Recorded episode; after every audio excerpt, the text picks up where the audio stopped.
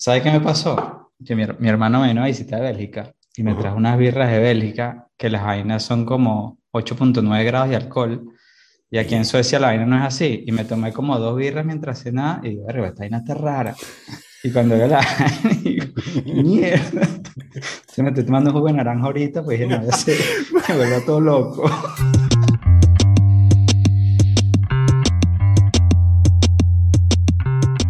Hermano, esa gente se volvió loca. Yo no sé, yo no sé, ¿será que se empujan demasiadas papas fritas? Yo no sé cómo coño hacen, pero Yo creo que hay una teoría, sí, sí, sí, sí. Los bichos no creen en nadie. No. Mi, pa- mi papá que no toma mucho, los bichos se fueron a visitar a mi hermano en Bélgica hace como dos años, antes de- del apocalipsis que estamos viendo ahorita. y, y la vaina, mi papá que así, yo me tomaba dos birras y me mareaba un poco. Entonces cuando le pregunté a mi hermano y que marico, ¿qué le da? Le da una vaina que se llama delirium. Ah, Delirium Tremens, ¿cómo no? La delirium te da por, la, por el casco Sí. así, ¡pam! ¿Sabes? ¿Cómo no? Que es azul. Sí, sí, sí. No, esa bicha. Sí, sí, este, además yo, yo me tripeo porque los bichos saben, saben lo que venden, entonces tienen birras así como esa, que no, que se llaman Delirium Tremens. O sea, los tipos saben que, que se están pasando un pelo, ¿no? Exactamente, bro. Este, Todo bien por allá por la France. Sí, vale, todo bien por aquí por la France. Este, no, vale, encantado de tenerte aquí. Este, en Suecia, ¿cómo terminaste en Suecia? Mano, vamos a meternos en el Dark Story de una. Sí, me- ya va, está- ya, ya, ya está nevando o no está nevando todavía. No, no está nevando. Pero, eh, ¿sabes que lo, lo de, lo de nevar es que empieza como en, en enero, febrero? Ah, cuando de verdad pega el... Ah, sí, en serio. No, no, ok.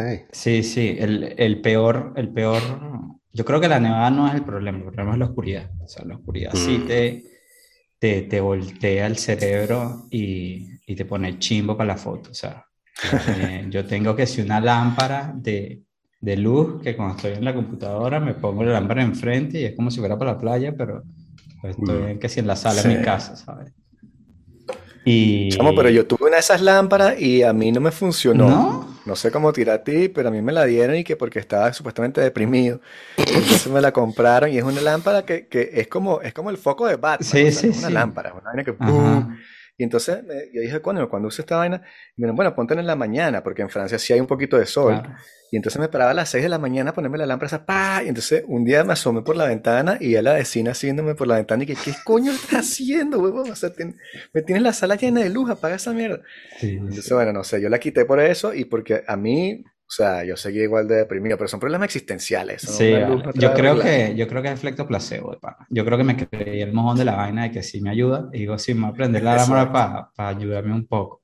Y bueno, capaz. Sí. Pero Suecia, ¿cómo terminé en Suecia?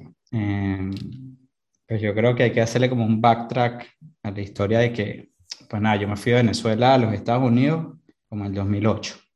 Mm. Estudié inglés y cuando existía el Cadivi en ese momento, estudié inglés, después en California, es como la tierra prometida, ¿sabes? Cool. Mm. Sí, vale, pero tiene que tener burde real, de Mm. pana. Y nada, pues nada, estudié el college, después me di cuenta que si, si le echaba un pelín más de bola, podía hacer lo que se llama el four-year college, me transferí a la universidad, después empecé a trabajar con IF allá en, en Estados Unidos.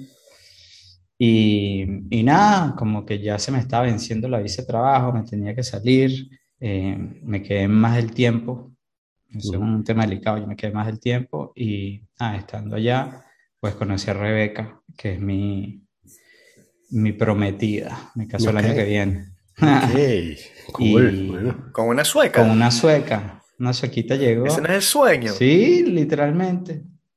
La, es de bien de pinga. No te mentir. Felicitaciones, has ganado la vida. Si eres No. venezolano, hay algo de eso que sí es como que ¡ding, coño! Sí, sí, sí. Es como que uno dice como que es tan alejano, tan lejano a lo nuestro. Que dice María Mm. Villalobos.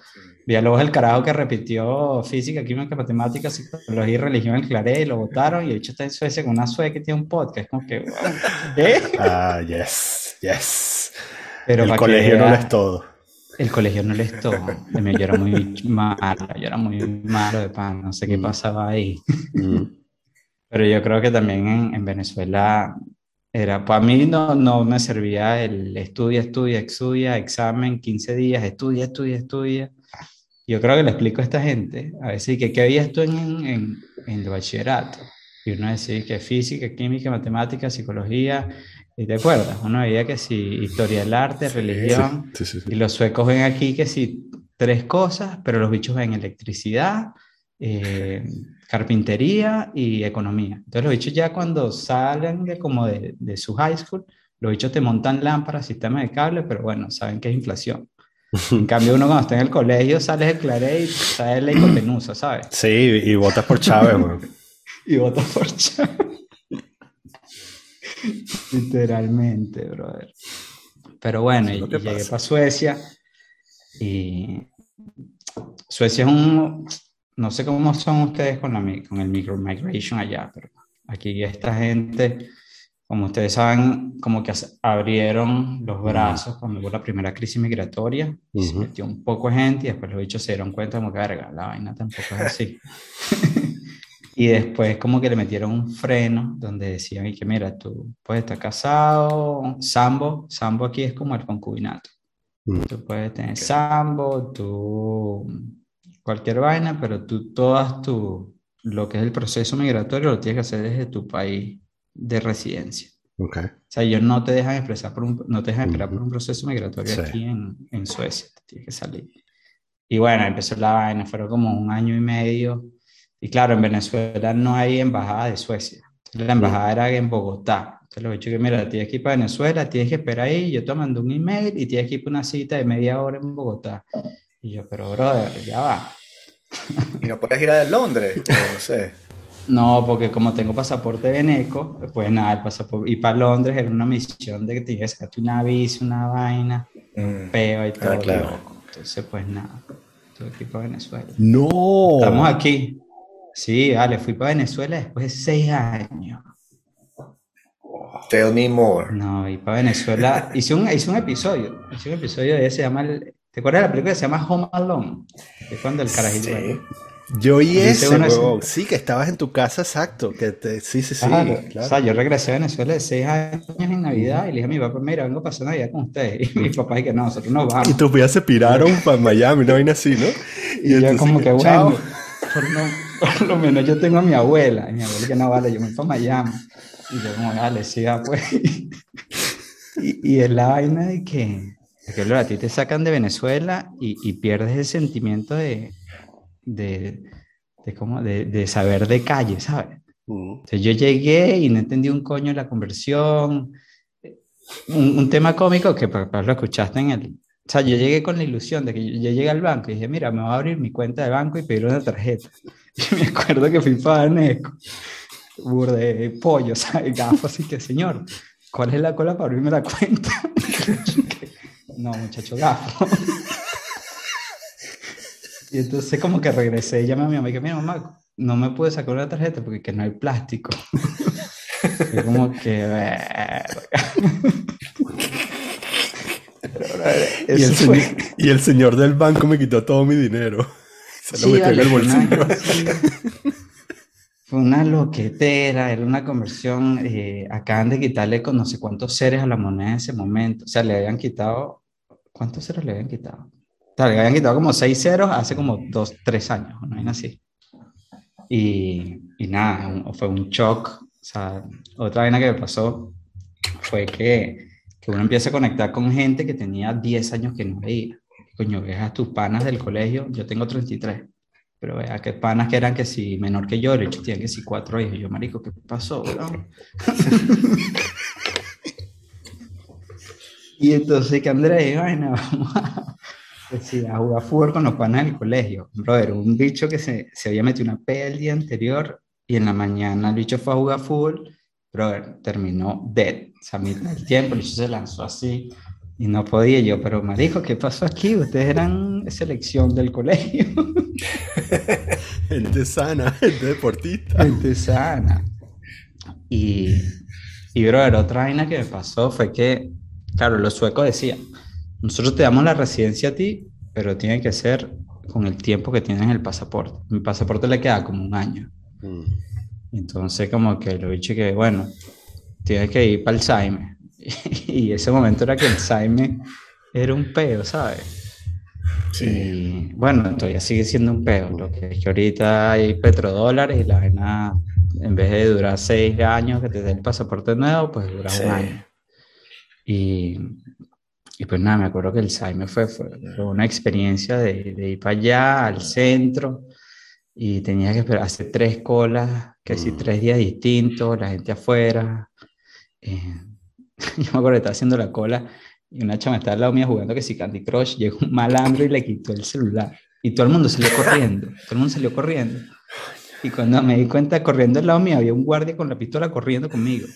Entonces yo lo veo y le digo, mamá, huevo, pero haz algo. Y yo le digo, verga, ¿verdad que sí, ciudadano? Y se regresó. No, no, una, una loquera. Lo cómico es explicarle todo esto a la sueca. ¿no? Claro. La sueca yo le decía, ¿qué tal tu día? Y la sueca me decía, bueno, fui para el trabajo, eh, hice shopping. Y yo, verga, yo, ¿qué? Hoy me cayeron a tiro. Obviamente, no logré sacar el pasaporte. Me acuerdo que me estaba sacando una muela en ese momento y se iba a la luz. Entonces, como un proceso de la muela que en vez de ser dos días, duró que sí dos semanas, que siempre se iba a la luz. ¿no? Entonces, yo explicándole eso a Rebeca, me decía, marico, yo no entiendo. La cara es que, ¿por qué no me dices la verdad? Estás con otra. ¿Por qué me tienes que meter Sí, cuentos sí, así? sí. ¿Por qué me tienes que inventar esos cuentos tan locos? Es que capaz le, No me metas muelas. capaz le pasa a usted, o sea, que capaz le pasa a usted Sí. que, que le pregunta, marico, ¿qué le pasó a Venezuela? Y yo, no, pero que tenía una lámina PowerPoint que uno pueda sacar así, y Sí. empieza a explicar la vaina que está así, ¿sabes? Sí, sí, sí. Sí. Eh, eh, Es difícil de explicar. Y esos viajes, por lo menos hace como dos años que hicimos toda Asia, claro, yo tenía la prórroga en el pasaporte. ¿Y qué coño va a haber un carajo en Sri Lanka de inmigración una prórroga de pasaporte? O sea, el carajo no entendía. Decía, marico, ¿cómo puede ser que su pasaporte está expired? Y tú tienes una calcomanía que dice, no, no, no está expired. Marico, yo me metía en un cuartico siempre, y los militares de Sri Lanka y el peo. Entonces yo veía Rec, le decía, dude, I'm, I'm sorry for being. Pero es una cruz que cargo, pero es de ping y te va a llevar y vas a gozar una bola, ¿sabes? Mm. Claro. Pero bueno, Suecia es de pinga, lo que es que saber la lleva aquí, pana que, que son unos robots, a veces uno dice, marico, estos bichos son unos Mm. robots. Eh, pero ellos, tienen su forma de, conectar también con ciertas realidades. Eso es lo que me da risa. Que entonces ahora tienes, por ejemplo, la crisis esta en Inglaterra. No sé si vieron con el Brexit, que está todo parado y no tienen gente que maneje camiones y hay colas en las gasolineras, ¿no? Y se están cayendo a coñazos también entre ingleses y tienen estos. Pelean burda bien, por cierto. Los bichos de verdad están como entrenaditos. Este, y tienen estos videos de las caras. Entonces lo que va a pasar en el futuro es que vamos a hablar con un inglés y nos va a decir qué pasa con Venezuela y les va a empezar a echar el cuento. Y cuando le digas que hay escasez y que la gasolina no había y que tampoco la leche, el tipo te va a decir, ah, eso fue como aquí, que hubo dos semanas en las cuales ya resolvimos ese pedo. En dos semanas ya había todo. Claro, Pero los a decir, ah, es igualito que aquí, sí, claro. de bola". exactamente. Como que ya van a tener como un punto de referencia más close to them, creo yo. Sí. Pero Es que no sé, cómo, no sé cómo, cómo explicar el horror. O sea, Daniel siempre tiene esas buenas teorías al respecto. Porque es muy difícil. Este, Sí. la, la, la parte de la experiencia de vida, lo que dices tú, tú puedes echar el cuento, pero o sea, si tú no lo vives en carne propia No. o, o no tienes alguna forma de conectar con el cuento, chamo, es una, es una locura. O sea, también le decía a los, a los franceses una vez como que este, lo de este, Pudreval, dejaron podrir tanta cantidad de comida y tal. Y los tipos no me, no me creían, de verdad decían, no, estás mintiendo, eso es imposible, eso no puede pasar. weón". Claro, Y entonces la rechera así de, de, de- de explicarle, porque te ven como un loco y decían, ah, esto es uno de esos de la oposición loca que sale en la televisión gritando huevonadas, este carajo no es serio. exactamente. Pero me- eh, mira lo que pasó. Era, te estaba, estábamos, creo que era en el 2010. Yo estaba en la universidad en Estados Unidos y yo tenía dos suecos que eran, eran mis, mis housemates. Y los bichos como que era diciembre, los bichos se tenían que regresar para Suecia porque era el winter break y los bichos estaban como tristes. Y yo, yo en joda le digo a los bichos, no, brother, si de verdad la vas a pasar muy mal en Suecia, no, vente conmigo. Pero se lo dije en joda. Y mañana yo me levanto y suecos, los bichos tomaron la palabra. Claro. Una manera así, marico, enratonado, pues tenía 19 años, había jugado 10 partidos de beer pong, qué coño sé. Y me levanto y está Alex y Estefan, marico, viéndome así y con un papel impreso. Y entonces me decía, mira, llegamos a Maiquetía contigo. Y yo así, ¡mierda! Y yo, de verdad, le he dicho, sí, sí, marico, yo tomé la palabra, lo que tú dijiste ayer con tus tres rones encima, de que, de que tú sí, de que si no creemos la oscuridad y el frío, podemos acompañarte en tu viaje. Y que nos ibas a llevar a la gran sabana y íbamos a dar el salto Sí, ángel contigo. sí, sí, y yo como que, claro, y yo llamé a mi papá y le digo, mira, eh, tenemos una situación y vaina. Y vamos a llegar para allá con, con, con Alex y Stefan, que los bichos eran, o son, marico, Abercrombie and Finch, ¿sabes? Los bichos son, de hecho, así alto, catire, bro. Y, y claro, mi papá es burde paranoico con, con la vaina de seguridad en Venezuela. Y yo, qué verga, qué bolas, Andrés, no jodas, ya no me dejado dormir. Pero claro, en el 2000, 2010 era, era el boom de la economía, de, pero que vivíamos en la bolita de cristal, ¿sabes? Claro. Era cuando, cuando literalmente era el, era, estábamos en, está barato dame dos, ¿sabes? O todavía estamos ahí medio ya empezando a ver que había como un abismo al final. Pero me acuerdo que esos suecos fueron y yo los llevé que sí al Yaque, a Margarita, a, la Merced y los bichos, los bichos vueltos locos, pero lo otro fue cómo la gente se volvía loco con ellos. O sea, Mm. yo me acuerdo que había una discoteca que yo, yo, yo nunca pude entrar, pues siempre me rebotaban de pana, siempre, siempre, que si no, que los zapatos, ¿sabes cómo se en Venezuela? Que si los zapatos, que si las correas, que vaina, y nunca entré. Llegué con los suecos y así empecé a hacer la cola y salieron dos seguridad a buscarnos, weón. Y me dice, ustedes tres entren. Y yo como que, mierda, qué bola esta vaina. Y, y fueron como si fueran unas prepagos, de pana, les dieron una botella. Y, y marico, tenían como la gente alrededor. Y claro, a mí me, me pasaba que era que la- las chamas me venían a mí y me decían, mira, preséntame a tu amiga. Y yo, ¿qué verga? Y yo, y yo como que... y nada, los bichos se le usaron la vaina. De bola. Eh, bueno, pa- ya que estamos en confianza aquí, yo tengo birra Y nadie nos está oyendo, igual. Y nadie nos está escuchando. Marico, esos bichos, las mujeres que mira, no, que me vaya a tu amigo dos horas. Y yo, brother, te puedes ir y puede ser que te rescaten pedacitos o, o sí, ¿sabes? Vas a pasar el time of your life.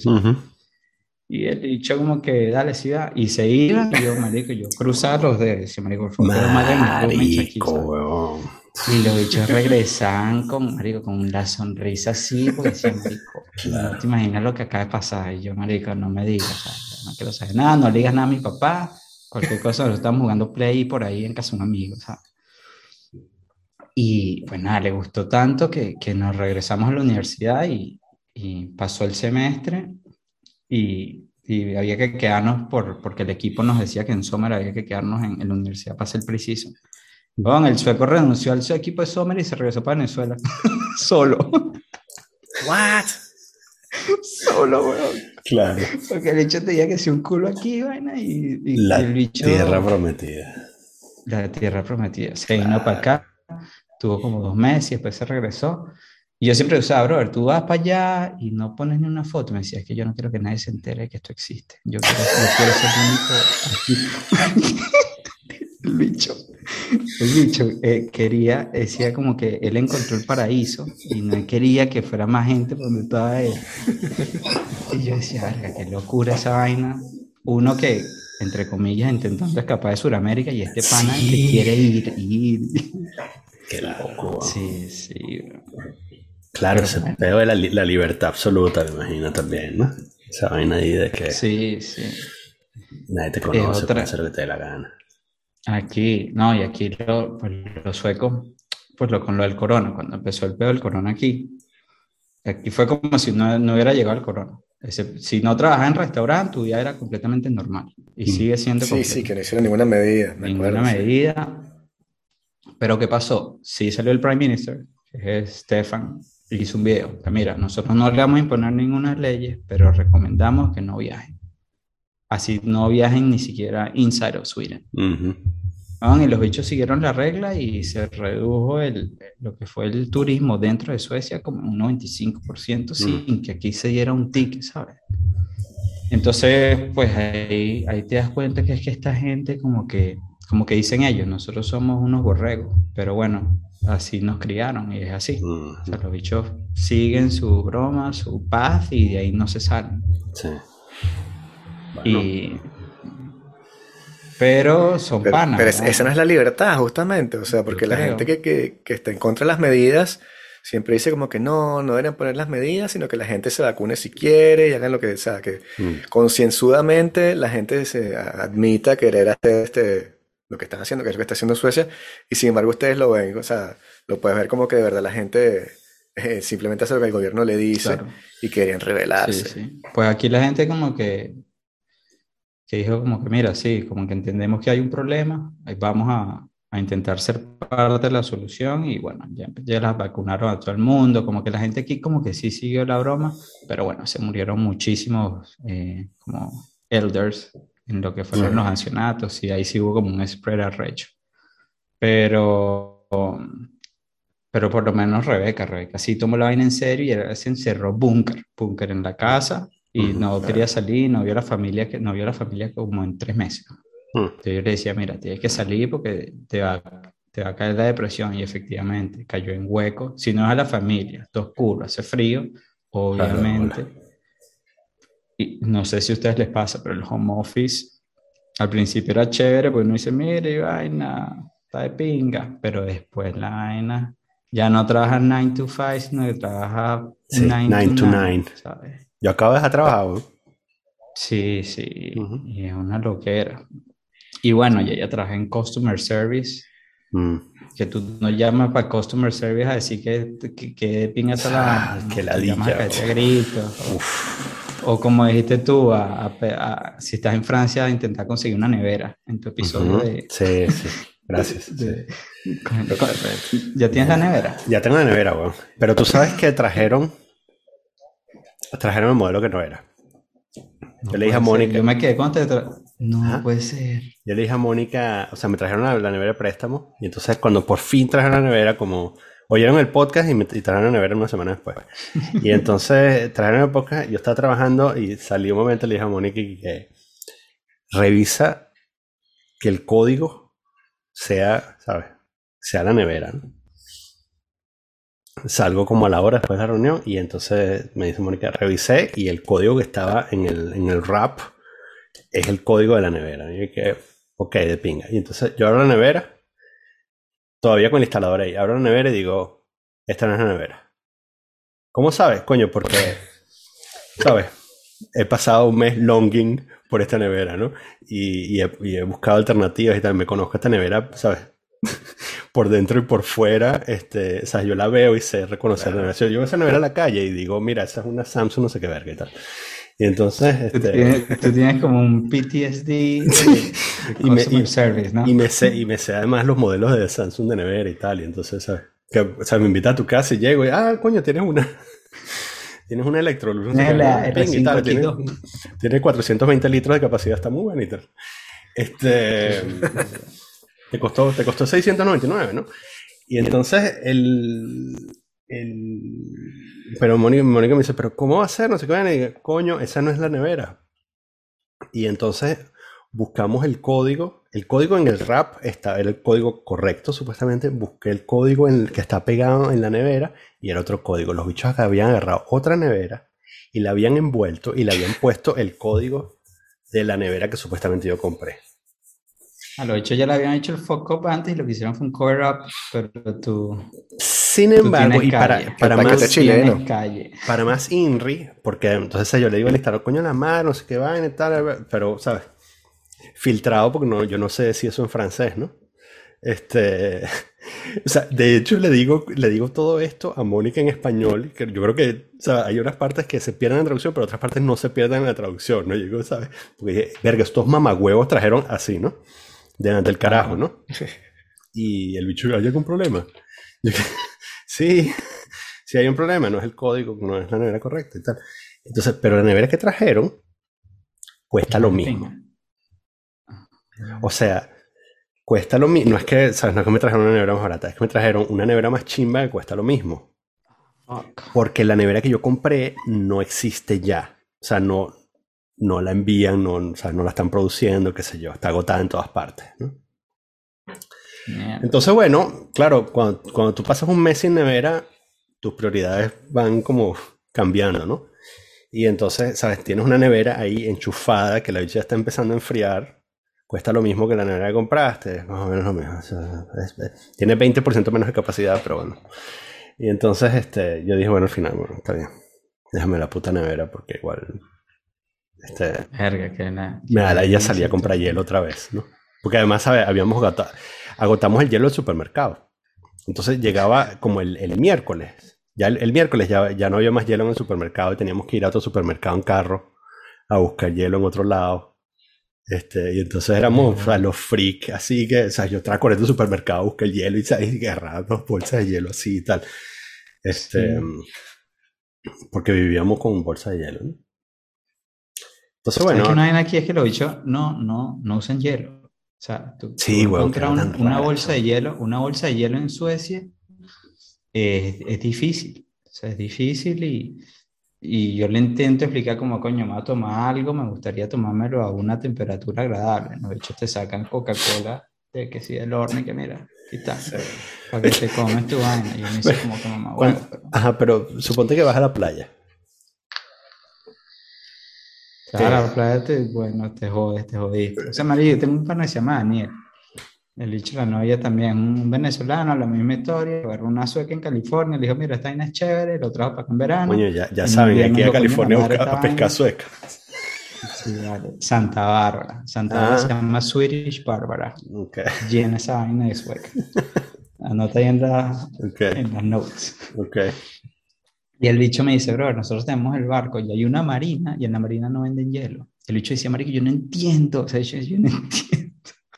Y el bicho se iba a pescar por ahí y tenía que regresar rápido porque decía, marico, no hay hielo, no hay hielo. Por- porque además en, en verano hace burda calor, me imagino, ¿no? Igual, porque, Claro. porque el sol... el Pero los bichos claro, pero los bichos meten que si la- la- las botellas y las latas como en unas bolsas especiales las sumergen como en el agua y para ellos eso ya es temperatura normal. Pero uno dice como coño, está de pinga tener una Coca-Colita con hielo, una vaina, un Claro. roncito. Pero no, bichos. Ya en invierno, pues bueno, abres la ventana, pones tus vainas afuera y las sacas y listo. Que también en Francia es Sí, así, ¿no? En- sí, sí, sí. Un poco. Sí, la- las más tienes afuera. Sí. Lo tienes afuera. O el, el vinito también, que no tiene que estar tan frío tampoco. No. Puedes sacar. Ujú. Pero mira, dime una cosa, Andrés. Este, si tú vives en Suecia, ¿por qué tienes dos tablas de surf ahí atrás? Ah, no. O de hecho, ¿por qué tienes dos tablas de surf ya de por sí? Porque, pues bueno, en, en- en California eh, yo era surf instructor. Eso era como que el matatigres, la vaina del surf instructor. 40 dólares, cash, tax free. Una hora. Una hora. Una hora. Y la vaina era un, ca- un cash que te caía como anillo al dedo. Aquí en Suecia no se puede porque el cash está a punto de desaparecer, literalmente. Esta vaina yo creo que es el primer país del mundo que hace cash free. Los bichos, es difícil ver billetes aquí, es raro. Hmm. Pero pues nada, en California pues siempre surfeé y cuando vendí todo y cuando me mudé para acá ya yo como que tenía visto un par de spots aquí cerca y cuando me mudé para acá me metí en Facebook Market, conseguí una tabla y el mismo que me la vendió me dijo, mira, eh, nosotros surfeamos cuando encontramos olas y nos vamos por ahí y son unos suecos. Y los bichos son unos daredevils, son, son unos daredevils Mm. que los bichos, claro, aquí no, aquí te pegan lo que se llama wind swells, o sea, que son puros swells de viento. Hmm. Y la N, o sea, tú sales para lo que es la, el mar que está entre nosotros y Finlandia, y se meten unas tormentas y vaina, y es un peo. Pero es de pinga, hay como un surf community que, que sale bastante al agua. Ahí en el Instagram tengo un par de fotos y, y es distinto, es otro, otro estilo, te tienes que poner un wetsuit que es de que si es 7 milímetros, Claro. ¿sabes? Así. Ujú. Y, y el, año- el año ¿Cuánto pasado, tiempo, ¿Cuánto tiempo puedes estar dentro del agua? O sea, sin que dé demasiado frío. en verano puedes estar tranquilo tus dos horitas, tres horitas, sin problema. Ok. En invierno, ahí sí la vaina se pone heavy metal. Por lo menos nos fuimos al norte y la temperatura afuera está en menos 11. Eso sí estuvo, eso para mí fue como el- la vaina más loca que yo he hecho. Mira, para mí tú eres un loco. Menos 11 afuera y el agua sí estaba como alrededor de los 2, 3 grados. Y el traje completo pero nosotros nos llevamos un termo con agua caliente.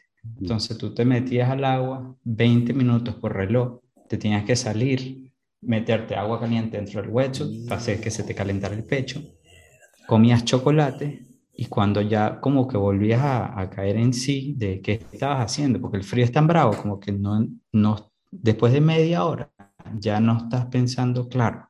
Entonces ya cuando volvías en sí, decías, ok, vamos otra vez 20 minutos. Y siempre en grupo, siempre somos cuatro, porque a ti te llega un, tablazo, te llega una, una, roca y mira, pierdes el conocimiento y te va a jugar fácil, ¿sabes? Claro, te quedas ahí pegado. ¿no? Te quedas pegado. Y porque no racionas, después de tanto frío, te lo juro que el cerebro no raciona. Empiezas a tomar decisiones de, mira, voy a remar para allá y estás remando más lejos de lo que tenías que remar. Eh, estás todo loco. Y por eso están las tablas ahí. Es como la terapia. Cuando, cuando hay olas, pues uno sale por ahí y vacila. Pero es bien de pinga. De pana yo nunca la, pensé ¿viste? que iba a surfear aquí, pero la vaina sí. Sí. No, ¿no viste la serie de HBO que se llama A Hundred Foot Wave? No, no la he visto todavía. ¿No la has visto? Es súper reciente, eh, está buenísima porque es justamente la historia de los tipos que están buscando A Hundred Foot Wave. Y se meten con todo el rollo de cómo descubren Portugal, ahí está en el faro. Que eso lo descubrieron ahorita, yo no sabía que todavía se descubrían spots así de surf. y el de Portugal, que está la foto esa famosa, que está el faro y el tipo surfeando atrás, eso lo descubrió un carajo como que en el 98, no hay nacido, 2002. Y el tipo se fue para allá y empezó a ver como que cómo puedo surfear a esta hora y le vas a matar, te vas a matar. Y se empezó a sacar cálculo y tal con el jet ski, entrenando los carajos. Exactamente. Entonces, bueno, es toda la historia de la, de la búsqueda de esa ola, al fin. Pues, a 100 foot wave. Pues ahorita que, que, era lo que me estaban explicando ellos, me dice, mira, antes 50 años atrás no teníamos esta tecnología de estos huechos que te protegen. O sea, tú te pones esa vaina, el traje, yo le digo el traje Power Ranger. Y es que ya no ves nada, o sea, te queda nada más expuesto a lo que es la nariz y, la, y, los ojos.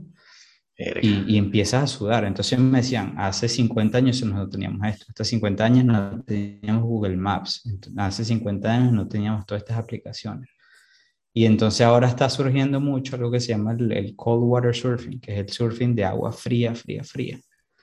Y un, un país que está al, como el hemisferio norte, que es muy cerrado, pero que por, por satélite se ve que tiene mucha ola, es Corea del Norte, brother.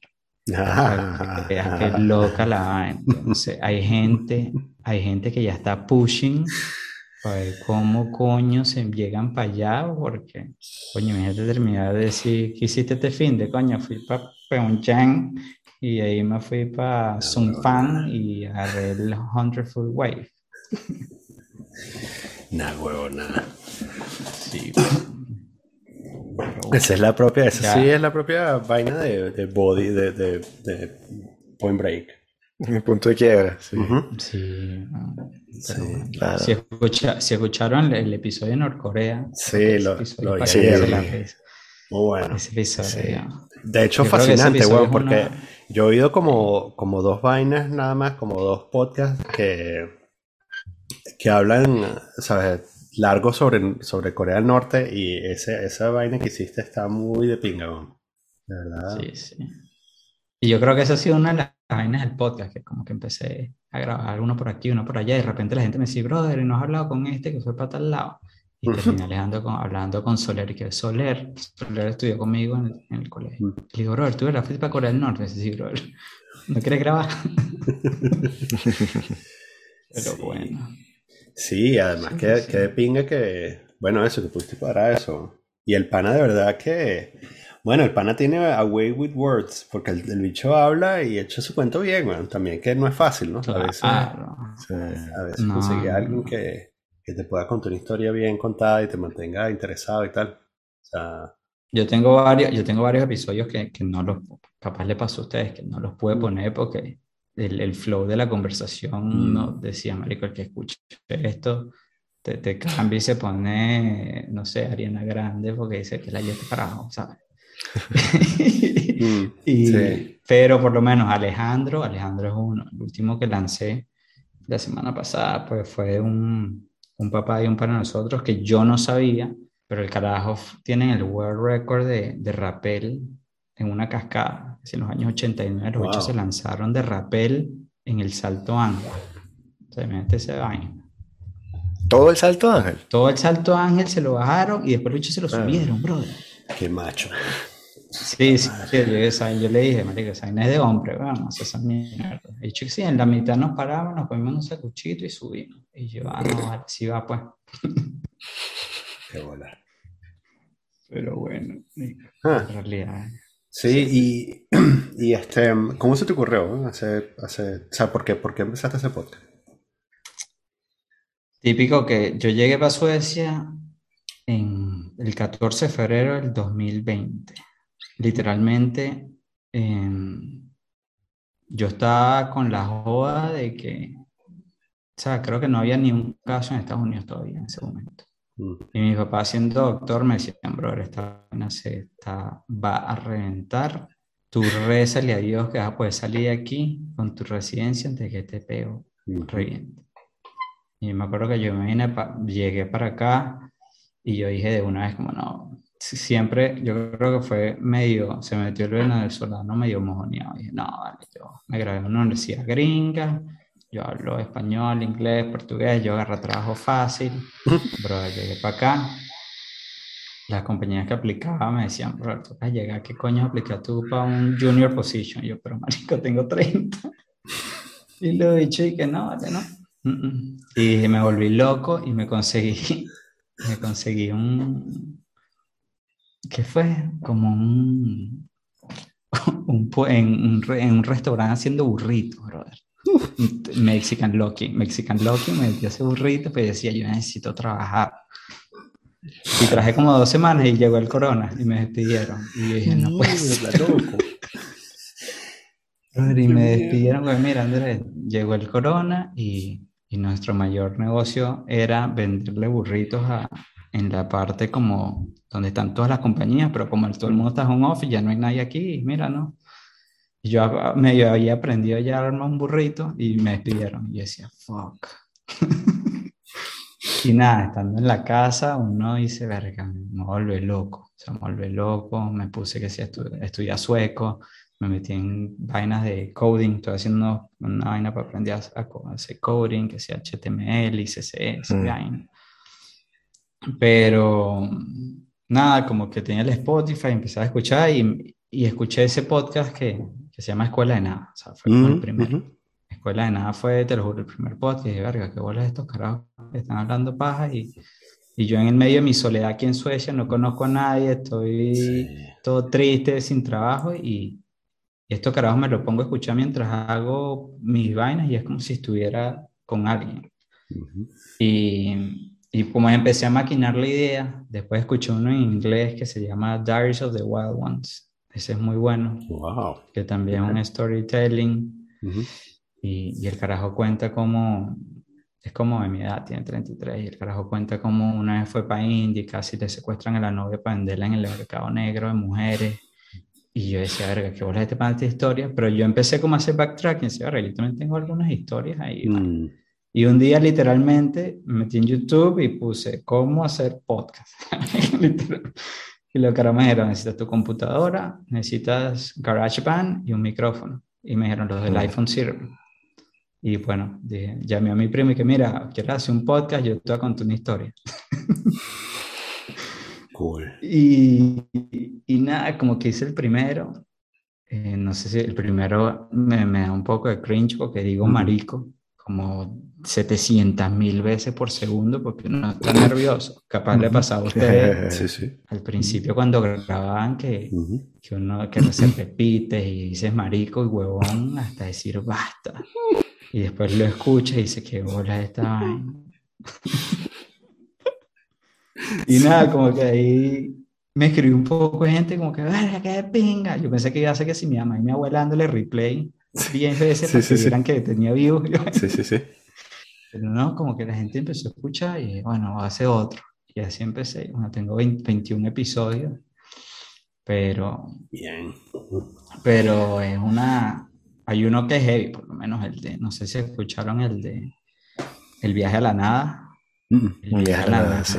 es, eh, bueno, o sea, ese pana hicimos otro, después el, el, el- como el parte 2 se llama Las locuras de las montañas, que es donde ese chamo se muda a Barcelona y, y ahí también le pasa un mil vainas. Y hoy se está mudando a Madrid. O sea, carajo, Wow. y uno dice que... Sí, que, que el capítulo le pusiste un disclaimer antes, hacia el principio, y que bueno, lo que van a escuchar es burda de Sí, sí, sepan, sí. este, Pero, pero marico, ese fue el primer episodio que, que tuvo como un impacto, o sea, Mm, como que la gente escuchó eso y me empezaron a preguntar de él y le empezaron a escribir. Después ese chamo se mudó a Barcelona y, y también le pasa una vaina como que se muda para casa un pana, como que lo botan de la casa, no tiene casa. Y yo le digo, brother, yo, yo con mi pequeño Instagram y vaina, pues voy a hacer un video, ¿sabes? Diciendo qué fue lo que te pasó a ti y, y capaz alguien por ahí lo comparte y lo escucha. mm. Bro, y lo, lo agarró un poco de gente y la vaina tuvo que si 3.000 views y lo empezó a llamar gente, le dieron comida, le dieron casa, le Qué consiguieron bien. un abogado y yo como que, marico, qué bolas que yo que con un micrófono, una computadora y, Sí. verga, tuvo un impacto en alguien, en la vida de alguien. Y el chamo va para adelante y eso uno dice como que, fuck, qué bolas, ¿no? Sí. Bueno, impacto positivo, porque estoy seguro que este podcast ha tenido impacto negativo con mucha gente, el de nosotros. Bro, bro, y en el trabajo me escuché el, el del, del pana de ustedes que, que se regresó de Bogotá Sí, Caracas, Guillermo. Guillermo. Sí. ese- esa broma, o sea, yo decía, este pana lo va a llamar yo para decir, mira, cuéntame cuando te regresaste. Pero Sí. es que sería como, ¿sabes? Como darle play Sí. a, a la historia. Y la historia, como él la cuenta en, en su podcast, está muy bien contada. O sea, yo ese me lo. Es un podcast largo, pero me lo tragué completo en, en el trabajo. Ok. Que dije, mira, es impresionante. Impresionante. Sí, se ganó un premio. Recientemente le dieron un premio justamente por la historia. Él la puso en palabras y tal. Y entonces creo que se ganó el Premio Nacional de... Una cosa de periodismo, de hecho, o sea, de relatos así verdaderos. Ujú. Pero bueno, sí, sí. Por lo menos ha tenido un impacto también su, su- de sacar su cuento por ahí, pues. Sí, sí, sí. Porque son, son cosas, bueno, como en tu podcast también, que descubres de verdad lo que es como que la realidad del sitio o las vivencias de las personas. Exactamente. En vez de ver como la, la, la demografía o la geografía del lugar y la historia y las guerras, sino que simplemente gente que está ahí que, que, que vive lo que, lo que les acaece, ¿no? Sí, porque al final, al final es, es- eso es una broma que, que mi papá me intenta explicar, como, mira, tu podcast es lo que, es lo que nosotros antes hablamos con los tíos y los familiares cuando nos, nos, nos reuníamos, pero eso se acabó con, con todo lo que es el éxodo venezolano, ¿no? Claro. O sea, yo, yo te lo juro, a mí antes me, y esto a mí me duele decirlo, pero a mí antes yo me emocionaba muchísimo por la Navidad, porque era en Caracas y venían mis Mm. primos y mis tíos de, Sí. de todas partes de, de Venezuela y nos juntábamos dos semanas, 30 personas. Y ahorita yo tengo primas que, que viven que sí en Uruguay, otra en China, y, y yo estoy claro que más nunca nos vamos a reunir. Y eso a veces es como digo, "Verga, qué ladilla". Por lo menos las navidades pasadas fueron como que, fuck, estoy aquí en Suecia, la vaina está como a menos 75 y estoy so- solo en esta vaina. Y, y bueno, capaz a ustedes le pegó también un pelo eso, pero bueno, Obvio, sí, sí. Sí, claro. Sí. Además que, claro, por supuesto depende de lo que estés acostumbrado. Si ese cambio, por ejemplo, de, eso, de estar con un gentío y luego pasar a, a la nada. También, oye, no sé, no sé, Vince, en mi caso fue gradual, ¿no? Es como, fue así como, eh, o sea, la gente va desapareciendo y, Mm. y después desapareces tú.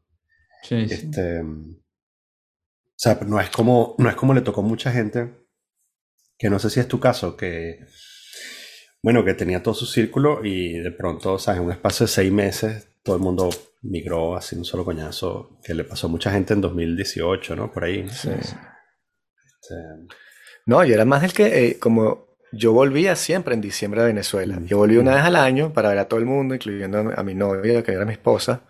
Este, entonces veía, las veía a ellos, me veía a mis papás, y entonces, claro, veía a toda la gente que estaba todavía en Venezuela, y eras como que el único, éramos como tres, tres o cuatro, que de pronto estábamos afuera y nos reuníamos, hacíamos una parrilla de pronto, y había, qué sé yo, 20 personas del colegio, ponte tú. Este, y después gradualmente fui, fui regresando y entonces eran menos y menos y menos y bueno, al final siempre quedan como cuatro, supongo ahorita, pero incluso entre ellos no se ven, entonces es una, es una pérdida rara, pero como dices tú, me pegó también la, la forma de celebrar. Para mí la Navidad era una cosa, hacía calor. Yo iba para la playa también todas las Navidades, jugaba Claro. dominó, hacía parrilla. Y este, y bueno, y hacíamos la- los, festi los, los festejos y había siempre unas fiestas buenísimas en casa de los panas. Este, y pasar de eso a la Navidad aquí, que hay todo un lado también como nostálgico. O sea, los tipos de verdad, el, el 31 es como, no sé, una celebración extraña. Este, es mucho más reflexivo, de, de introspección y qué sé yo, esto, todo es oscuro, tienes la, la- la cosa fría, no están tus panas y a pesar de que tú sales por allí, de pronto tienes amigos aquí, no es como lo mismo, o sea, no lo vas a pasar con No. ellos, lo pasan con la familia y el 31 de pronto hay rumbas, pero la estás pagando, o sea, pagas y vas a un sitio mientras que yo voy para casa los panas. Y ya, Eso, y- bueno, sí, sí, es eso. Yo hoy en día no hago nada, sea, bueno, también tengo, tengo mis chamos, entonces nos quedamos solos, pero nada, no viene nadie, o sea, de pronto, ah, bueno, el año pasado sí nos reunimos con Antonina Mujica, una amiga del podcast, pero ella también se fue de París, entonces este año nos vamos a quedar solos, y otra pana se va también para Lo- Los Ángeles ahorita, entonces bueno, como dices tú, una vez que, una vez que ese proceso se inició, es como que no puedes meter la pasta de diente otra vez en el tubo, ¿no? No, no, es como que, ¿sabes? Uno tiene el grupo de WhatsApp con la familia y a veces uno dice como que, verga, que la ella que más nunca vea tal prima, ¿sabes? Porque es verdad, yo estoy claro que hay gente que no la ve más nunca Sí, chamo. y eso a veces como que es un reality check y uno dice como que fuck, ¿sabes? Nosotros vimos un episodio heavy en la familia que es que 2014 a, a un familiar de nosotros, un, un primo de 19 años, él lo mataron en la protesta. En- y eso fue, eso fue en, en Barquisimeto. Eso, brother, eso fue un crack heavy en, en- en el núcleo familiar de, de- que por no tengo palabras para explicar cómo las familias se, se, se- es como si te dieran con todo. Y pues a raíz de eso, pues cambió la dinámica de la familia en muchos aspectos. Y mucha gente se fue porque, porque eso fue demasiado, o sea, fue demasiado. Yo Claro. tenía 19 años, ¿sabes? Y um, eh, ahí uno dice que bola. Y mucha gente se, se fue por asilo por eso, porque literalmente por ahí venía la cosa. Y, Sí, claro. y bueno, está en Estados Unidos, no salir, es un pedo. Y uno dice, Mm. como que ver, qué bola que llegamos a esto. De eso, ¿sabes? Sí, Sí, O sí, sea, yo me caso, el, yo me caso el año que viene. Y, sí, y me gustaría tener a mis primos aquí, pero hay muchos que no pueden venir por, o pues el del pasaporte, o es fucking tienes asilo y no puedes salir, o, o que Venezuela es un pedo y como que, ay, Sí, que es el, ah, además como el lado, eh, un, un lado humano, como, o sea, cuando tratas de explicar todo el peo, la dimensión, del- o cuando tratas de, de- de pintar la dimensión del peo, eh, bueno, tú puedes hablar por una parte de, de la debacle y los aspectos económicos, lo que estábamos hablando antes y tal, pero, sabes, esa, ese, ese- esa dimensión personal, este, eh, eh, si tú nunca has estado sin papeles en un sitio, tú no puedes entender lo que significa estar sin papeles en un sitio. O, Sí, o- exacto. o como tú describes, el, el- no sin papeles, sin papeles, o sea, sin papeles hardcore, duro, y es muy fuerte, pero esa, esa, esa, esa espada de Damocles de que se te vence los papeles en seis meses y tienes que resolver, ¿no? Y entonces tú tienes como que la intuición de que vas a resolver, pero no estás completamente seguro y sabes, no sabes qué coño. Entonces cada día tú te vas a dormir y cada día que te despiertas es un día menos, ¿sabes? Y entonces las fechas te vas a... Si tú no has vivido eso nunca, eh, eso- yo, te, yo te puedo contar cosas, pero tú no entiendes lo que... tú no me- Claro, tú no, no puedes que- entender lo que viví. O sea, como yo cuando me mudé a los Estados Unidos, yo siempre tuve un F1 visa, que es el Student Visa, y el Student Mm. Visa te dice, mira, tú puedes estar estudiando, pero tú paras de estudiar y tienes seis meses, no, tienes 90 días para conseguirte. Otro tipo de estudio, una visa de trabajo, te tienes que ir. Ah, y, y claro, ya yo me había graduado, estaba trabajando, ya. Y pasa lo de, lo de Eduardo, matan a Eduardo, mi abuelo tiene cáncer, se va a Venezuela. Fue como el 2014, cuando todo se fue para la shit. ¿Te acuerdas? Todo se fue para la shit. Ujú. Y mi papá me dijo, tú no puedes volver. Y entonces llegó, oh, yo tengo todo aquí, hablé con los bichos del decía, tú puedes quedar aquí, nosotros vamos a seguir pagando, ¿sabes? Aquí tú. Y California es muy como pro illegal, ¿sabes? Ujú. Sí, sí bueno, se, se cae la economía si no lo apoyan. Sí, sí, sí. Entonces yo dije, "Mario, me quedo aquí tranquilo. Y me quedé y pasó un año y medio y vaina. Pero ¿qué pasó? mi abuelo murió, que era uno de mis ídolos, y yo no pude, yo no pude despedirme de él. Y eso para mí fue como que sí, yo vivo aquí como está en California y todo ese pinga, pero yo no puedo salir de aquí. Y ahí empezó, me empezó como la vaina. Yo decía, qué bolas, qué bolas, qué bolas, me, me atrapé yo mismo a este pedo. Porque fue una decisión, o sea, fue una decisión personal que dije, mira, yo no, o sea, no tengo para dónde ir, yo no tengo pasaporte europeo, no tengo un coño, me reza para Venezuela, va a marcado, matar Eduardo, está ese pedo montado, o sea, ¿qué coño voy a hacer? Y mira, me quedé y pues nada, el universo con sus vainas, y un día llegó Rebeca y, y mira, me hola, I'm Rebecca, I'm from Sweden. Y yo, ¿qué pasó? y bueno, un día, me, un día le dije, mira, yo, yo estoy aquí tranquilo, tengo mi vida normal, pero si yo me salgo de aquí, pues no puedo volver por, ¿sabes? Mis 10 years, que es el ban, ¿sabes? Y me dijo, mira, si esto es de verdad, pues nos vamos. Y me acuerdo de montar mis vainas después de 12 años en un avión y decía, qué bueno, me estoy yendo.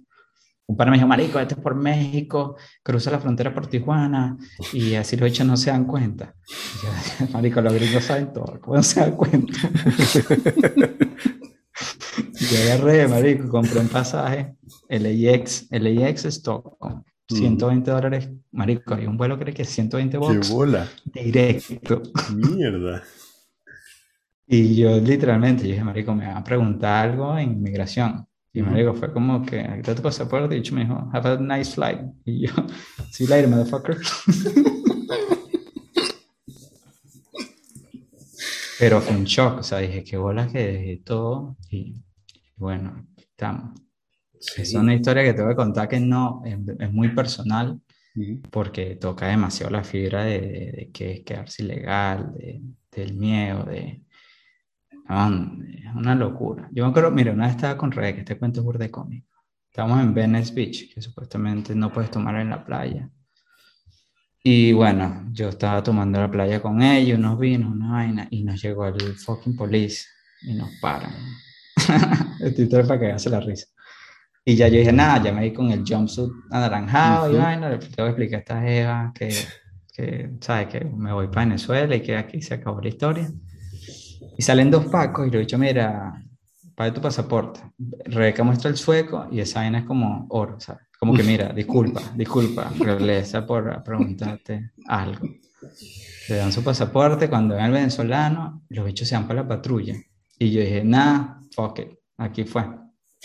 Y el bicho me llama, el bicho me llama, así que Andrés, ven acá. Y me pone como para detrás de la patrulla y me dice, ¿tú eres venezolano? Y yo, sí, sí, vaina. Te tengo una pregunta y necesito que me ayudes porque, porque es algo, un problema que tengo con mi, con mi Compañero. compañero. Y yo, marico, yo decía, marico, ¿qué puta hice o qué pasó? Algo encontraron en mi récord. Yo no, marico, yo me porto muy bien. Y de hecho me dice, marico, hoy juega, mira qué risa esta vaina. Hoy juega Venezuela contra Cuba en la Serie Mundial. Y este dicho me está apostando de que gana. ¿Qué crees tú? Marico, yo estaba en trance, así, ¿sabes? Marico, yo, o sea, yo no decía, yo decía, esta vaina tiene un sueño, vaina tiene como un glitch de Matrix, ¿sabes? Y yo decía, marico, ¿qué? Y le dije, el dicho, marico, Miguel Cabrera. No, te lo digo. claro. El dicho me dice, gracias, Andrés. Y bueno, le voy a apostar 100 bucks a que, a que ustedes ganan. Y yo, de una, bro. Y el dicho me dice, marico, no tomes aquí en la playa y está tu hotel, va para allá y no hay peo. Y marico, me fui caminando, como dije, marico, qué bola, la que me salió ahorita, ¿no? Mierda. ¿Venezuela ganó o perdió? Ganaron, weón. Virga, weón. Yo me acuerdo que fui para el hotel y le puse el juego a Rebeca. Y Rebeca me dijo, ¿pero te gusta el béisbol? No, pero hoy sí. y ganaron, weón. Qué risa. Pero esas son las vainas, ¿sabes? Una historia cómica, pero cuando a mí me quitan el pasaporte y ven que tienen un expired visa, yo dije, nada, Sí, ya. Ya está jodido de bola. Prison break y vaina, Sí. cogen en la cárcel y Sí, sí, tremendo peo, ¿sabes? Sí, sí, sí, para coño. Este, montaba un avión, o, ¿sabes? Montaba un avión para Maiquetía, ¿no? ¿Sabes? Así como, mira.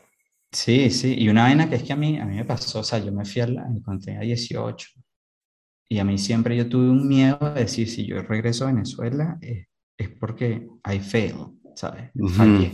mm, Y capaz eso fue porque a mí me costaba, o sea, a mí me costaba tanto ir. Pues decía, si yo no voy diciendo, yo tengo una green card, yo vaina, significa que hay fail. Sí. Y lo hice, sea- después, lo hice después de seis años y, y te lo juro que fue loquísimo. Ese sentimiento de llegar a casa nunca lo había sentido en ningún sitio y con todo eso que yo iba con un, un sentimiento de miedo, de miedo, de miedo, de miedo. Y cuando llegué a mi casa fue como, fuck, brother, I'm home. I'm home. Sí. Y, y ya, Sí. pues nada. Capaz le pasó a usted, no sé cuánto tiempo tiene no a Venezuela. Sí, sí, sí, totalmente. Siempre me pasa cuando voy. Este. Coño, decir algo se me olvidó. Disculpa.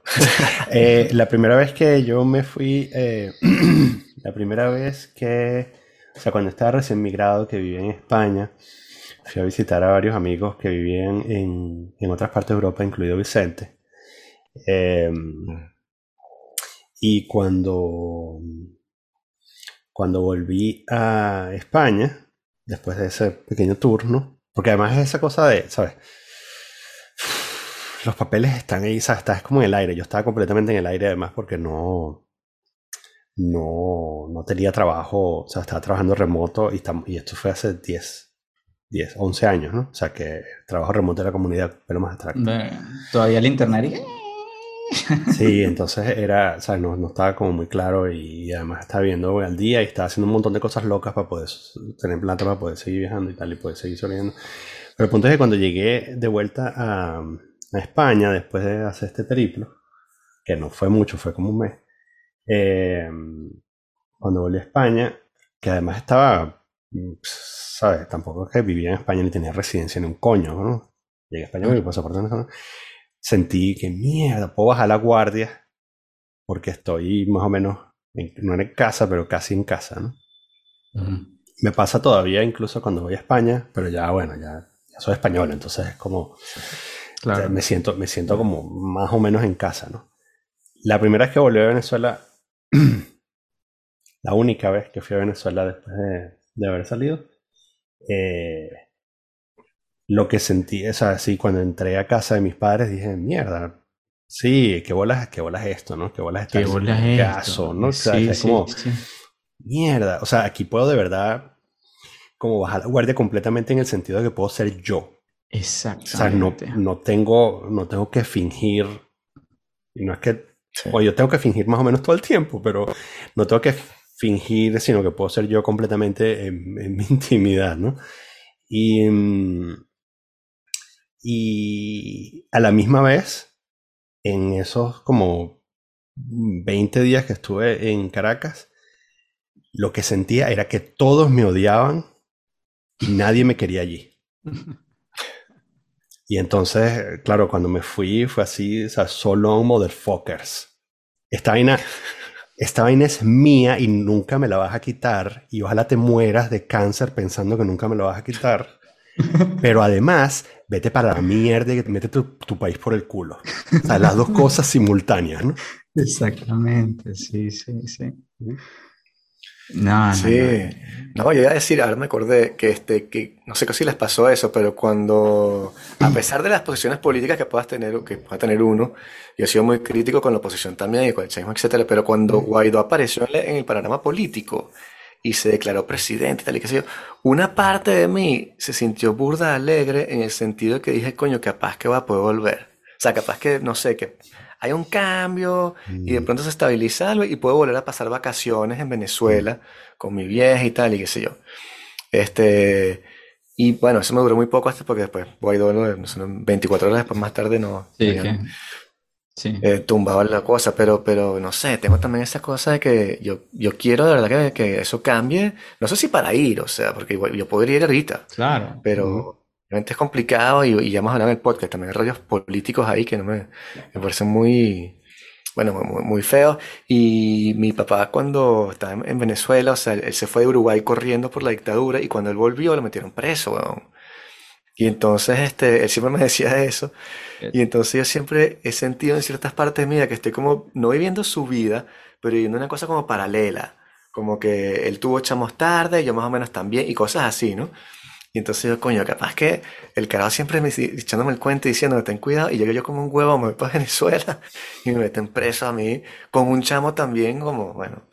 Entonces, en fin, este, no sé, me da esa, tengo, tengo problemas con ellos, pero, pero como dices tú, la última vez que fui tenía una, una duda, me van a robar en el aeropuerto, qué sé yo. Y una vez que llegué a la casa era como que, ah, no, pero everything's fine. Y llamé unos panas, los bichos vinieron, nos empezamos a quedar palos, me contaron lo horrible que iba, pero estaban ahí. Exactamente. Entonces, no sé, hubo una cosa ahí de un, un vínculo pues que se estableció. Y que, wow, esta cosa de, de- de lo venezolano, pues. Que lo puedes vivir en el extranjero con venezolanos, pero si no son como de infancia, es otro rollo, no sé. Bro, yo aquí, con- Es diferente. yo aquí conozco eh, que si un venezolano, no hay nada así. Y, y bueno, esta semana, eh, pues la, se- la semana que viene, pues voy, voy a grabar un, un episodio de la ayahuasca y bueno, pues fue así, yo juego fútbol, jugaba fútbol porque me partí la rodilla con unos argentinos y dice, brother, que escuchamos tu podcast y vi que pusiste un podcast que está buscando a alguien que, que haya hecho ayahuasca, te ha contactado un amigo y me contactó un venezolano y yo, fuck, qué bien. Entonces, me tengo que escuchar el de Ayahuasca Chronics de ustedes. Ah, sí, sí. Pero dije, si me lo escucho, capaz voy a tener como demasiado insight Mm. No, del óyelo trip. después. No Sí. te lo escuches, sí, sí, exacto. Y después. entonces voy a, pues voy a llegar a la historia ya sabiendo too much, entonces como que no va a tener Exacto. como el what the fuck Tienes moment, razón. ¿sabes? No, abre tu Sí, mente. sí, sí. Sí, pero bueno. Y, Sí. y nada, tienen que venir para Suecia. Yo creo que esto aquí, te lo juro que, que es para es súper caro. ¿no? Es lo que siempre dicen. No vayas a Suecia, es demasiado caro. Es carísimo, es carísimo, es carísimo. O sea, yo pensaba que California era caro y llegué para acá y dije, qué bola esta gente. Mm. Pero el poder adquisitivo, estos suecos fucking ganan bien. O sea, los bichos ganan bien y, y se organizan burdas, son como organizados con su economía y el, no sé cómo es el sistema social allá, pero como que tienes un hijo entonces pues el, el padre por regla son tres meses de parental leave y la mamá es un año y medio. Qué bien. Chus. Como debería ser en todos lados, francamente. Sí. En Estados Unidos tienes que ir con tu carajito recién nacido en el coche para el job en two weeks, ¿sabes? Ujú. Y, y bueno, eso es interesante.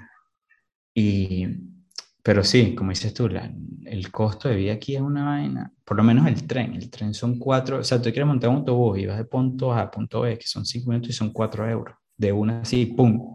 Lleva. El ticket de- mensual son 950 coronas. Esta gente todavía está en, Ujú. tiene su propia moneda, claro. Coronas. Swe- Swedish, Swedish crowns. Kronar, sí. Corona, ajá. ¿Ustedes han venido? ¿Nunca han venido? No, yo, o sea, la cosa, yo leí Millennium, eso fue todo. Sí.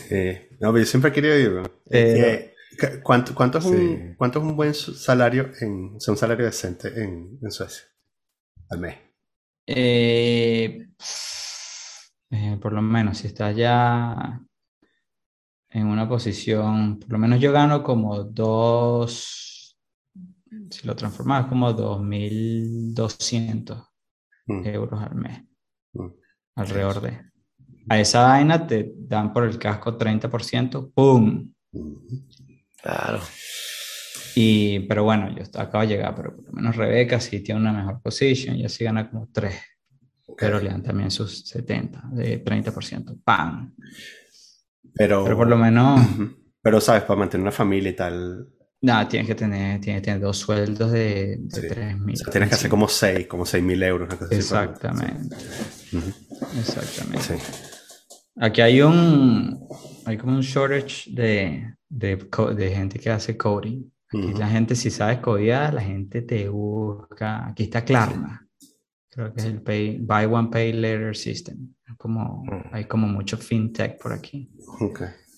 Y, Pero tienes que. ¿Cómo se llama? Tienes que hablar sueco. no really. Ah, ok. A los suecos les encanta hablar inglés. Los bichos como que ven que tú hablas en inglés, los bichos ya te quieren hablar inglés porque les, como que les excita hablar inglés, ¿verdad? Que yo creo que no pasa en otra, en otros, no en muchos países. Ah, claro, siempre tienes un bicho que como que le hablas en sueco y el bicho como este es fucking immigrant, ¿sabes? Porque le hablas jodi- Por lo menos yo hablo como si me acaba un ACD de pan. Hablo muy chino. Y los bichos como que me ven y los bichos ya como que verga. Yo voy a tratar inglés. Y bueno, ah, sí, mejor hablamos inglés. Pero es que el sueco es jodidísimo de pana. el sueco. Sí, sí, sí.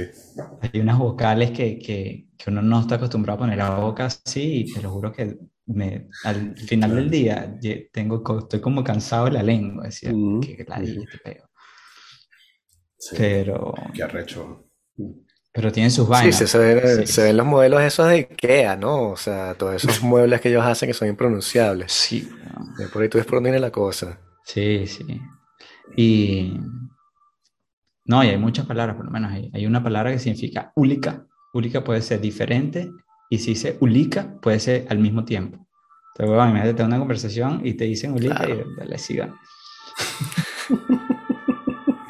¿Cuándo? Ulica. Ah, Ulica. ok. ¿Cuándo? O diferente. Dice, Diego, la entendí 100%. Mandaste el paquete para donde no era. que esa una vaina burda loca. Eh, aquí los bichos, como que los carajos ya a los 16, como que se dan cuenta que si tú trabajas, puedes mantenerte tú solo. Mm. Y los carajitos a los 17, 18 dicen, mira, chao, yo me consigo un trabajo en, un, en lo que sea y se independizan. Y van a la universidad, hacen su vida y como que se rompe ese vínculo familiar Claro. súper temprano. Ujú.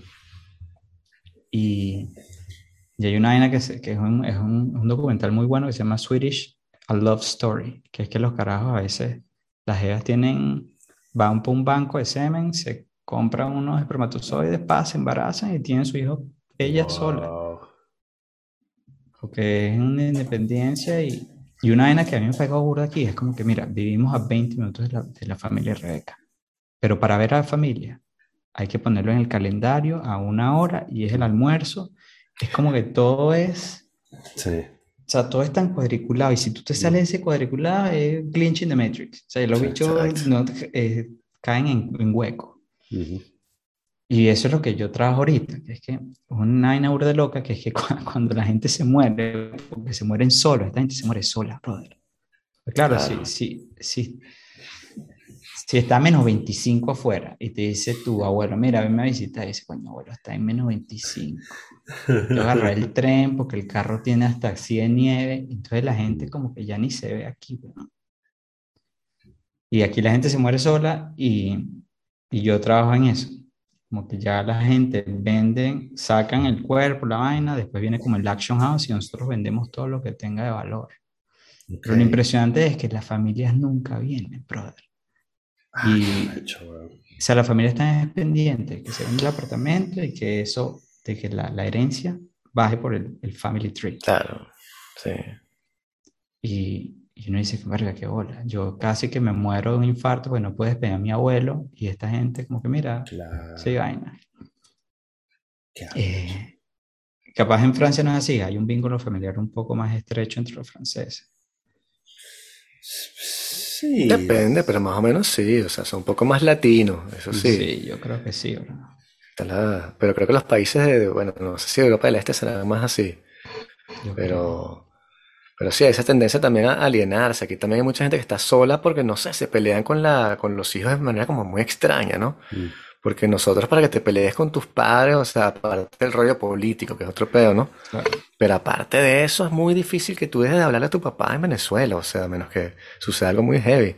Aquí es una cosa como muy esporádica, como que, bueno, no, dije esto, se fue para tal lado, no le hablo más. Y tú que señora, pero se va a morir sola, o sea, ¿por qué? ¿Por qué hace eso? Es simplemente, no sé, una forma de ser muy extraña, pero también la relación a la, a la familia es distinta, ¿no? Mm. O sea, tenía un pan así que me decía que cuando él fue a la India, este, le encantó porque la familia estaba toda junta, eran todos pobres, pero estaban juntos, ¿sabes? El típico cuento, ¿no? Mm. Y este, y lo, lo, lo comparaba con aquí, donde bueno, es mucho, mucho más fraccionado. Y también está toda la cosa formal francesa, que es muy extraña, ¿no? Cuando estás en la familia tienes que comer de una cierta manera, y son unos- unas cosas larguísimas, una tradición de ellos. Pero Claro. es súper acartonado. Y está la abuela, entonces la abuela tiene que hablar o comer primero, ¿sabes? Todas estas fórmulas que tienes que respetar. Y entonces vuelve, no sé, menos, menos vínculo, menos divertido que la cosa ahí, la, la guachafita de nosotros, en la cual el tío está borracho a las 4 de la tarde ahí sentado en el sofá, ¿no? Ah, Echando chistes co- coloreados. Claro, exactamente. Una vaina que me pasó aquí fue que, o sea, cuando en el edificio anterior que venimos teníamos un poco más vecinos, pero yo siempre, yo cuando vine para acá, yo siempre veía que Rebeca, antes de abrir la puerta, siempre veía como en el fish eye, ¿sabes? Ujú. Y si ya escuchaba que había alguien, pues se quedaba esperando. Y yo, o sea, yo como que, mire, vamos a salir, no, no, mire, que, que, no haya nadie. Y yo, pero si son tus vecinos, no, pero es que, ¿sabes? Pues, no, yo no- nosotros no nos metemos en conversaciones que no tenga, que no sean meaningful. O sea, si tú ves a tu vecino, es como que, "Verga, que le diga tu saludo a este huevón. Y entonces los bichos esperan, ellos van, pa, abren la puerta, ven primero, si no hay nadie, pues ahí sí los bichos van. Y yo, claro, yo todo al principio como, hey, vaina, Eh, Andrés". sí, claro. Y Rebeca, que mira, huevón, no puedes hacer eso, tú, puedes, tú puedes estar saludando a la gente así. Qué mala educación. Saludar es mala educación. Saludar a mamá, O tocarle los perros a la gente, por lo menos yo estaba así un perro y había un, me gustan mucho los perros, ya que sí, un chihuahua, ¿no? Así. Y yo como que fui a tocar el chihuahua y Rebeca, mira, no puedes chocar el, tocar el perro a la gente así, ¿no? Tú no sabes si esa gente está, le gusta que le toquen el perro. Y yo, el perro está lamiéndome la pierna a mí, ¿sabes? La vaina. Yo casi hago eso esta mañana, por cierto, que fui a salir del edificio y me di cuenta por la puerta de vidrio que estaba uno de mis vecinos ahí de, ah, qué ladilla". Entonces me devolví para el apartamento. y entonces, o sea, estaba abriendo el apartamento y dije, chamo, ¿cuándo vas a dejar de ser así, weón? ¿Por qué eres así? Y entonces me devolví, entonces se lo saludé y tal. y- ¿Qué tal? ¿Cómo estás? No, no, no. Es que es un señor ¿qué muy pasó? cariñoso, weón. es un señor demasiado cariñoso. Eran las 7 de la mañana. Yo lo que menos quería era cariño, weón. Y el tipo, ¿sabes? Ah, Dani se sabe mi nombre, yo nunca me acuerdo el nombre de él. Y, ah, coño de la madre, otra vez este mamá se acordó de mi nombre, maldita sea. Ay, Cuando, cuando yo fui para Venezuela, de- después de todo un tiempo aquí, claro, yo ya después, después de seis años llegué y como que mis vecinos, que eran, eran como 16 apartamentos nada más, como que se enteraron, como Andrés está aquí, o sea, mi mamá lo puso en el grupo de WhatsApp. Y era una vaina que yo salía del, aeropu- de- de del apartamento mío y me asomaba y ya estaba la, que la señora Clara Andrés, que es una portuguesa. Mira, Andrés, Andrés, pasa. Que saludes al señor Fernando. Y yo, verga, ok, me tiraba ahí media hora. Entonces yo le expliqué a esto, re, que verga, sí, mi vecina, entré y te- había cocinado bacalao y me quedé almorzando con mi vecina. Rebeca me decía, pero tú entras a casa de los vecinos así sin invitación. Y yo no joda. Escuchen el Rat Times. ¿Por qué se, justamente, ¿por qué se llama Rat Times si todo es en español? ¿Qué pasó? Em, cuando estaba maquinando como los nombres que le voy a poner y broma, y estaba con un pan amigo que es gringo, y ese mamá huevo siempre a todo le decía, that's so rat. Y yo decía, bro, ¿qué es so rat? That's so rat. Y yo digo, marico, ¿qué es rat? Me dice, that's so radical. That's a radical story. Ujú. Algo que te deja todo loco. Y yo, Sí. verga, the radical, radical. Y dije, marico, the rat times. Ok, Pero bueno. bien. Un storytelling y eso, sí. Si necesitas un, escuchar una historia de alguien pasando una mala sea, cómo salieron, Sí. pues escúchenlo. No, están buenas. Escuchen las- las, historias ahí de Rat Times están están súper bien. Y además es eso, es como oír dos panas oyendo, escuchándose un cuento. Está súper bien. De, de vainas de cómo saliste de un peo, cómo Sí, entraste un peo, cómo buscaste un peo. Tal Pero cual, bueno, cual. sí va. Vaya. Bueno, bro, un placer Bueno, de verdad un y placer. Pana. mi gente. vacilón. Buenas noches. Chao, hablamos.